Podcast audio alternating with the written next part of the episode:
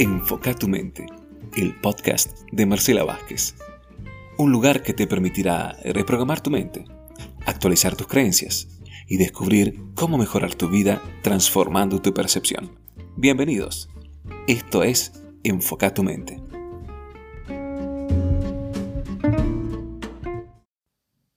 Bienvenida, bienvenido al episodio número 22 de Enfoca tu mente. Y soy yo, Marcela Vázquez, quien te habla.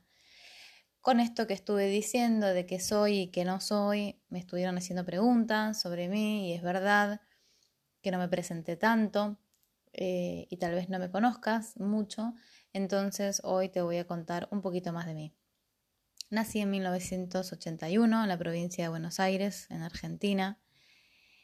Aunque importa de dónde vengo o a dónde estoy ahora o dónde quiero ir, importa cuántos años tengo o lo que hice en esos años de mi vida. Y lo que te respondas es tu punto de vista y es válido, aunque tal vez no lo compartamos. Me caracterizo por estar haciéndome preguntas constantemente, todo el tiempo. A veces me obsesiono y persigo las respuestas y otras veces las dejo venir a mí mágicamente. Mm, pasé muchos años de mi vida, mejor dicho, pasé muchísimos años de mi vida estudiando hasta que descubrí que era más importante aprender. Y así fue cuando dejé de estudiar para solo aprender. Siempre estoy aprendiendo.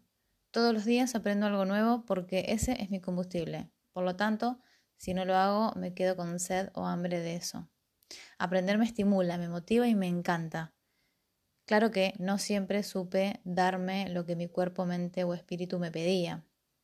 Lo aprendí equivocándome mucho y mucho tiempo porque durante bastante tiempo vivía una vida que no quería y cambiaba un montón de cosas pensando que de esa manera iba a sentirme mejor, pero nunca nada era suficiente. Y es que estuve muy mal enfocada tratando de cambiar cosas afuera cuando lo que necesitaba cambiar estaba dentro. Y sigo atenta a revisar qué es lo que mi cuerpo, mente y espíritu necesita para dármelo. Es algo que en lo que sigo eh, constantemente teniendo que revisar. Ese aprendizaje no se termina nunca. Me recibí en ingeniería en sistemas y a los 15 días comencé a estudiar psicología. Sí, a los 15 días. Me acuerdo que mis compañeros me decían, estás loca, yo no pienso estudiar nunca más. Y yo me estaba metiendo en una segunda carrera a los 15 días de haberme recibido de la primera. Uno se piensa que por estudiar la carrera sabe más y entenderá más y tomará, y tomará mejores eh, elecciones o decisiones. Y una cosa es estudiar una carrera, cualquiera sea, en este caso yo me refería a la segunda psicología, y otra es estudiarse a sí mismo y convertirse en experto de uno. Y para eso tenemos que recorrer un camino de conciencia donde hay aprendizajes todos los días. Sí, todos los días te puede resultar agotador, pero se transforma en una filosofía de vida, o por lo menos para mí. Ya perdí la cuenta de la cantidad de cosas que estudié y aprendí, pero mm, porque también aprendí muchísimas herramientas, todas muy útiles que sigo utilizando. Pero donde más aprendí es estudiando mi sistema familiar, mi clan y mis ancestros.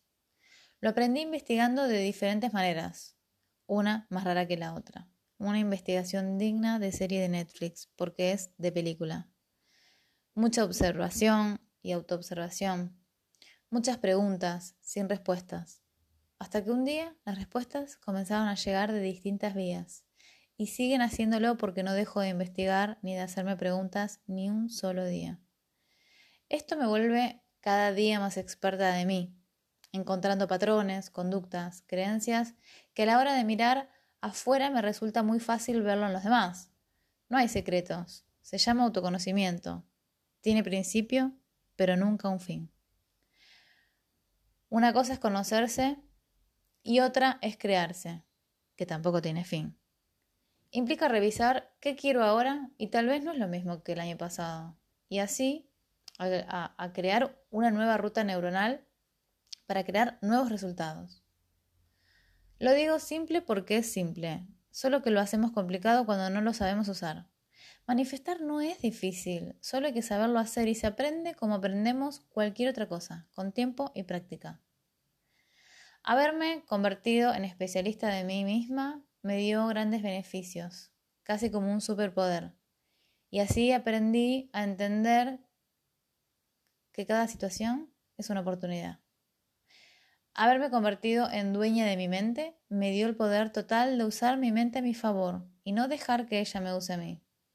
Haberme convertido en CEO de mi vida, que CEO es las siglas del director ejecutivo, que es quien toma las decisiones estrategias y administrativas en una empresa, me dio la conciencia de que yo gestiono y lidero mi vida eligiendo la dirección y que si quiero la cambio cuantas veces quiera y que si yo no lo hago, entonces lo harán otros.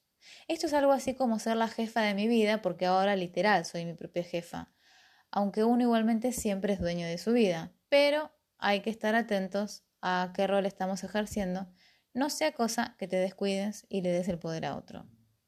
Haberme convertido en todo eso me dio la autogestión de mis emociones, de forma natural y fácil, sencillamente porque yo uso mi mente y ella no me usa a mí.